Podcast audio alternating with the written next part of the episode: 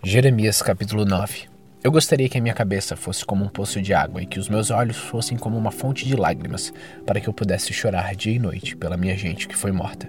Eu gostaria de ter um lugar para ficar no deserto, onde pudesse estar longe do meu povo. Todos eles são adúlteros, são um bando de traidores. Estão sempre prontos para contar mentiras. O que manda na terra é a desonestidade e não a verdade. O Senhor Deus diz: o meu povo faz maldade em cima de maldade e não quer saber de mim. Cada um precisa estar prevenido contra o seu amigo e ninguém pode confiar no seu próprio irmão, porque todo irmão é tão falso como Jacó. Todos andam caluniando seus amigos, todos eles enganam seus conhecidos e ninguém fala a verdade. Eles ensinaram a sua língua a mentir, pecam e não abandonam a sua vida de pecado, fazem uma violência atrás da outra e tapeação em cima de tapeação. Deus disse que o povo não quer aceitá-lo. Por causa disso, o Senhor Todo-Poderoso diz: Vou purificar o meu povo como se faz com o metal. Eu o farei passar por uma prova. O meu povo fez o mal. O que é que eu posso fazer com ele? Sua língua é como uma flecha envenenada, sua boca fala mentiras. Cada um diz palavras amáveis ao seu vizinho, mas na verdade está preparando uma armadilha para ele. Será que eu não devo castigá-los por causa dessas coisas? Não devo me vingar de uma nação como esta? Eu, Senhor, estou falando. Eu, Jeremias, disse: Vou chorar por causa das montanhas, vou lamentar porque as pastagens estão secas e ninguém passa por elas. Não se ouve mais mugido do gado, e as aves e os animais selvagens fugiram e foram embora. Deus disse: Vou fazer Jerusalém virar um montão de pedras, um lugar onde moram lobos, e as cidades de Judá se transformarão num deserto, onde ninguém mora. Eu perguntei: Ó Senhor Deus, por que a nossa terra está em ruínas? Por que está seca como um deserto, tão seca que ninguém passa por ela? Quem é bastante inteligente para entender isso? Será que explicastes essas coisas a alguém para que essa pessoa possa explicar aos outros? E o Senhor respondeu: Isso aconteceu porque o meu povo abandonou os ensinamentos que eu lhes dei. Não me obedeceram, nem fizeram o que eu mandei. Pelo contrário, foram teimosos e adoraram as imagens do deus Baal, como os pais deles ensinaram. Agora escute o que eu, Senhor Todo-Poderoso, Deus de Israel, vou fazer. Darei ao meu povo plantas amargas para comer e água envenenada para beber. Espalharei o meu povo pelo meio de nações que nem eles nem os seus antepassados sabiam que existiam. Mandarei exércitos contra o meu povo até que seja completamente destruído. O Senhor Todo-Poderoso disse: Atenção, chame as mulheres que são pagas para chorar, mulheres que saibam cantar músicas tristes.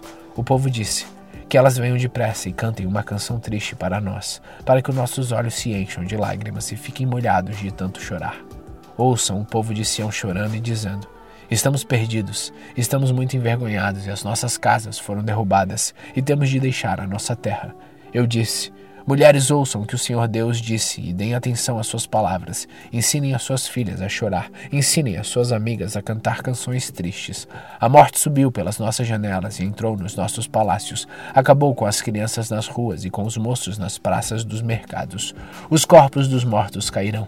Serão como esterco espalhado nos campos, como espigas cortadas e caída das mãos dos que fazem a colheita. Espigas que ninguém recolhe. Isso é o que Deus mandou dizer. O Senhor disse. O sábio não deve orgulhar-se da sua sabedoria, nem o forte da sua força, nem o rico da sua riqueza. Se alguém quiser se orgulhar, que se orgulhe de me conhecer e de me entender, porque eu, Senhor, sou Deus de amor e faço o que é justo e direito no mundo. Estas são as coisas que me agradam. Eu, o Senhor, estou falando. O Senhor disse ainda: Está chegando o tempo em que vou castigar o povo do Egito, de Judá, de Edom e de Amon, de Moabe, todos os que vivem no deserto e costumam cortar o cabelo bem curto. Todos esses povos são circuncidados, mas não têm guardado a aliança que foi selada pela circuncisão.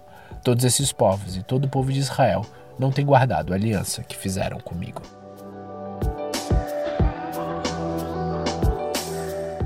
Jeremias capítulo 10 Povo de Israel, escutem a mensagem de Deus, o Senhor, para vocês. Ele diz: Não sigam os costumes de outras nações. Elas podem ficar espantadas quando aparecem coisas estranhas no céu mas vocês não devem se assustar. A religião dessa gente não vale nada. Cortam uma árvore na floresta e um artista com as suas ferramentas faz um ídolo.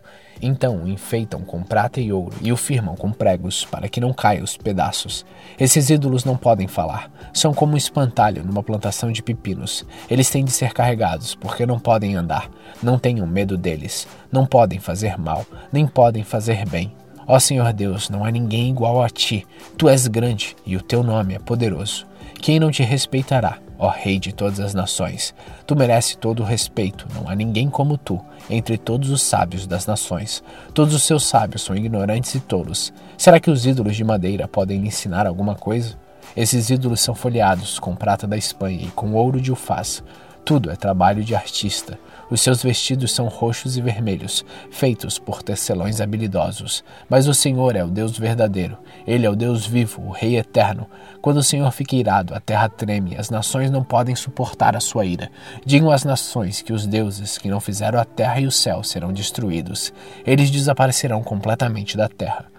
Pelo seu poder, o Senhor Deus fez a terra, e com a sua sabedoria ele criou o mundo, e com a sua inteligência estendeu o céu como se fosse uma coberta. Quando Deus dá ordem, as águas rugem do céu, ele manda as nuvens subirem dos fins da terra. Ele faz o raio para a chuva e manda o vento sair dos seus depósitos. Diante disso, todos os seres humanos são tolos e ignorantes. Todos os artistas ficam envergonhados com os ídolos que fazem, pois são deuses falsos, deuses que não têm vida, não valem nada são uma tapeação, serão destruídos quando o Senhor vier castigá-los. O Deus de Jacó não é assim. Foi ele quem fez todas as coisas e escolheu Israel para ser o seu povo. O seu nome é Senhor, o Todo-Poderoso. Moradores de Jerusalém, a cidade está cercada pelos inimigos. Peguem suas trouxas, porque agora o Senhor vai jogar vocês para fora desta terra, a fim de que venham a ter juízo. Sou eu, o Senhor, quem está falando. O povo de Jerusalém grita: Estamos gravemente feridos, as nossas feridas não querem sarar, e nós pensávamos que podíamos aguentar estas coisas. As nossas barracas estão destruídas e as cordas que as seguravam arrebentaram. Os nossos filhos partiram, foram todos embora. Não sobrou ninguém para armar as nossas barracas de novo, e não há ninguém para colocar as cortinas. Eu respondi: As autoridades são tolas. Não pedem que o Senhor Deus as guie. Foi por isso que elas fracassaram e o nosso povo foi espalhado. Escutem, acabam de chegar notícias. Há uma grande agitação no país do norte. O seu exército vai fazer com que a cidade de Judá vire um deserto, um lugar onde vivem os lobos. Ó Senhor Deus, eu sei que o ser humano não é dono do seu futuro. Ninguém pode controlar o que acontece na sua vida. Ó Senhor, corrija o nosso povo, mas não seja duro demais. Não nos castigue quando estiveres irado, porque aí acabarias com toda a nossa gente. Derrama tua ira sobre as nações que não te adoram, sobre os povos que te rejeitam, pois mataram a nós, os descendentes de Jacó, e arrasaram nosso país.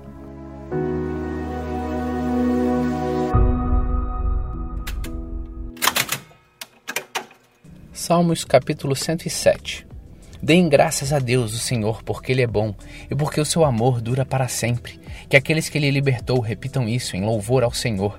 Ele os livrou das mãos dos seus inimigos. Ele fez com que voltassem dos países estrangeiros, do norte e do sul, do leste e do oeste. Alguns andaram perdidos pelo deserto e não acharam nenhuma cidade onde morar.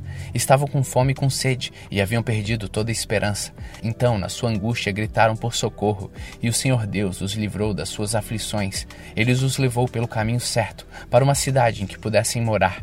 Que eles agradeçam ao Senhor e ao seu amor e as coisas maravilhosas que fez por eles, pois ele dá água aos que têm sede e coisas boas aos que estão com fome. Alguns estavam vivendo na escuridão, nas trevas, aflitos e presos com correntes de ferro, porque haviam se revoltado contra as ordens do Deus Altíssimo e rejeitado os seus ensinamentos.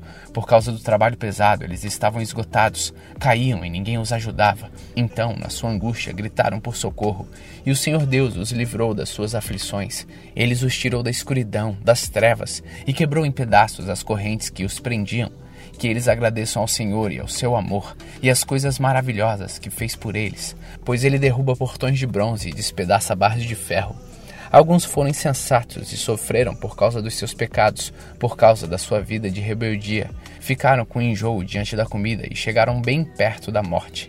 Então, na sua angústia, gritaram por socorro, e o Senhor Deus os livrou nas suas aflições. Com a sua palavra, ele os curou e os salvou da morte. Que eles agradeçam ao Senhor o seu amor e as coisas maravilhosas que fez por eles.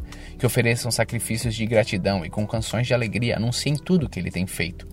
Alguns viajaram em navios nos oceanos, ganhando a vida nos mares. Eles viram o que o Senhor Deus faz, as coisas maravilhosas que realiza nos mares. Ele dava ordem e um vento forte começava a soprar e levantar as ondas. Os navios subiam bem alto e depois mergulhavam nas profundezas. No meio desse perigo, os homens ficavam apavorados, tropeçavam e andavam balançando como bêbados, e toda a sua prática de marinheiros não adiantava de nada. Então, na sua angústia, gritavam por socorro, e o Senhor Deus os livrava das suas aflições. Ele acalmava a tempestade, as ondas ficavam quietas. Eles se alegravam porque o mar tinha ficado calmo, e assim Deus os levava em segurança para o porto desejado que eles agradeçam ao Senhor o seu amor e as coisas maravilhosas que fez por eles. Anunciem a sua grandeza quando o povo se reunir. Louvem a Deus na Assembleia dos Líderes. Deus fez com que os rios se tornassem deserto e as fontes de água secassem completamente. Ele fez com que a terra boa virasse um deserto salgado, por causa da maldade dos que moravam nela. Ele fez com que o deserto se transformasse em lagos e a terra seca virasse fontes de água. Deixou que gente faminta morasse ali. Eles construíram uma cidade e moravam nela. Semearam os campos, fizeram plantações de uvas e foram boas as colheitas. Deus abençoou o seu povo e eles tiveram muitos filhos. Deus não deixou que o gado diminuísse. O povo de Deus foi derrotado e humilhado e sentiu o peso do sofrimento e dos maus tratos. Então Deus mostrou o seu desprezo pelos reis que os maltrataram e fez com que esses reis andassem sem rumo na solidão dos desertos mas livrou os pobres da miséria e fez com que as suas famílias aumentassem como rebanhos. Os que são bons veem isso e ficam contentes, mas todos os maus têm de calar a boca. Que aqueles que são sábios pensem nessas coisas e meditem no amor de Deus, o Senhor.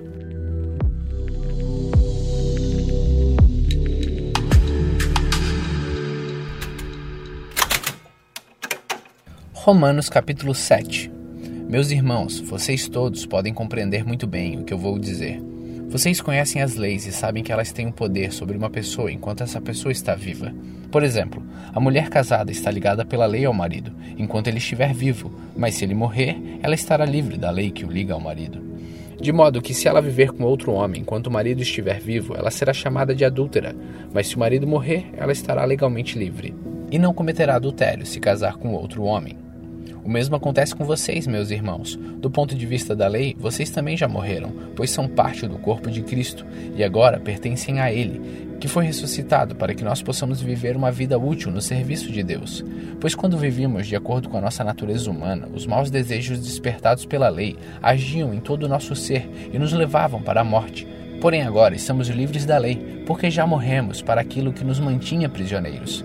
Por isso somos livres para servir a Deus, não da maneira antiga, obedecendo a lei escrita, mas da maneira nova, obedecendo o Espírito de Deus. O que vamos dizer então? Que a própria lei é pecado? É claro que não.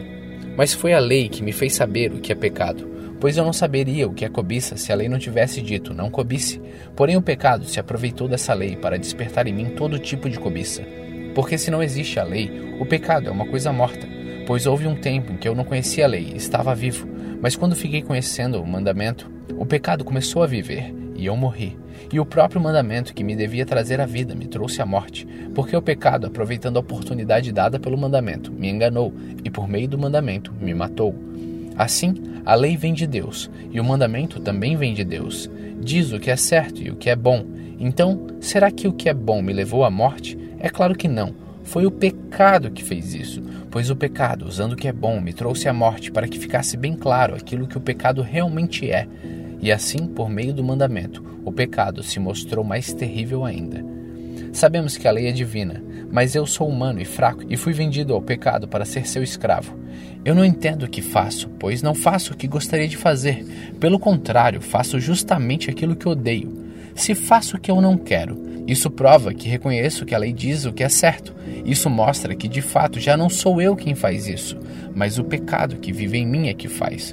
Pois eu sei que aquilo que é bom não vive em mim, isto é, na minha natureza humana. Porque, mesmo tendo dentro de mim a vontade de fazer o bem, não consigo fazê-lo, pois não faço o bem que quero, mas justamente o mal que eu não quero fazer é que eu faço. Mas se eu faço o que eu não quero, já não sou eu quem faz isso, mas o pecado que vive em mim é que faz. Assim eu sei que o que acontece comigo é isto. Quando eu quero fazer o que é bom, só consigo fazer o que é mal. Dentro de mim eu sei que eu gosto da lei de Deus, mas vejo uma lei diferente agindo naquilo que eu faço, uma lei que luta contra aquela que a minha mente aprova. Ela me torna prisioneiro da lei do pecado que age no meu corpo. Como eu sou infeliz! Quem me livrará deste corpo que me leva para a morte? Que Deus seja louvado, pois Ele fará isso por meio do nosso Senhor Jesus Cristo. Portanto, esta é a minha situação. No meu pensamento, eu sirvo a lei de Deus, mas na minha prática, eu sirvo a lei do pecado.